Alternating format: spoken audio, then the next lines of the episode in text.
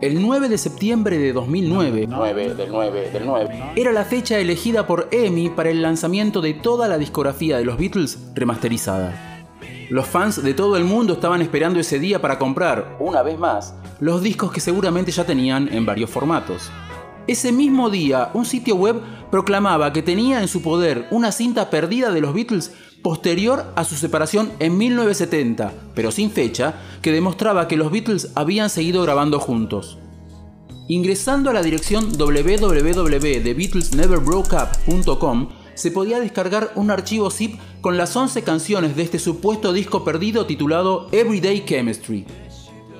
Pero ni bien uno descomprimía el archivo se encontraba con varios mashups, algo que en esos días recién estaba surgiendo y no era tan habitual. armados con fragmentos de canciones de las discografías solistas de John, Paul, George y Ringo. Por ejemplo, la canción Talking to Myself se armó uniendo fragmentos de Stuck Inside a Cloud de Harrison, Uncle Albert de Paul y I'm Losing You de Lennon.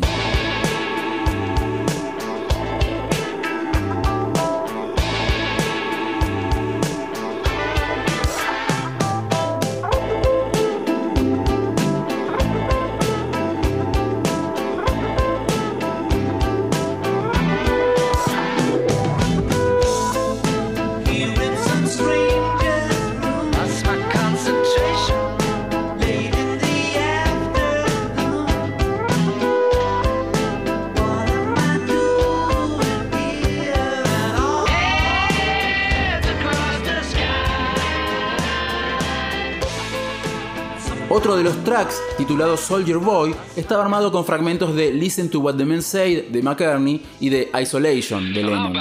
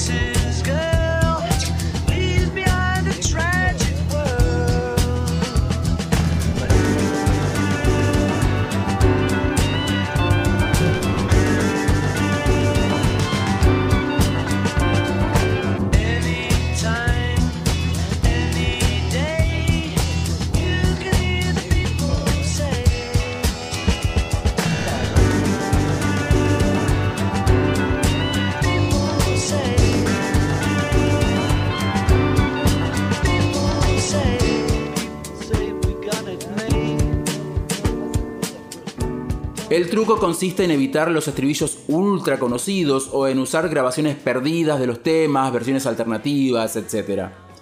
Así todo, a los pocos segundos de escucha, cualquier oyente más o menos enterado de la discografía de los cuatro de Liverpool se podía dar cuenta de que todo era falso.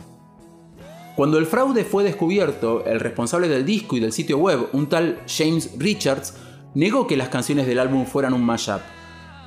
Richards dijo que en realidad había viajado a un universo paralelo en el que los Beatles nunca se habían separado y que allí recuperó el cassette que contenía uno de los álbumes publicados por la banda en esa supuesta línea temporal alternativa. Ah, bueno, ves, si me lo explicas así, cierra por todos lados.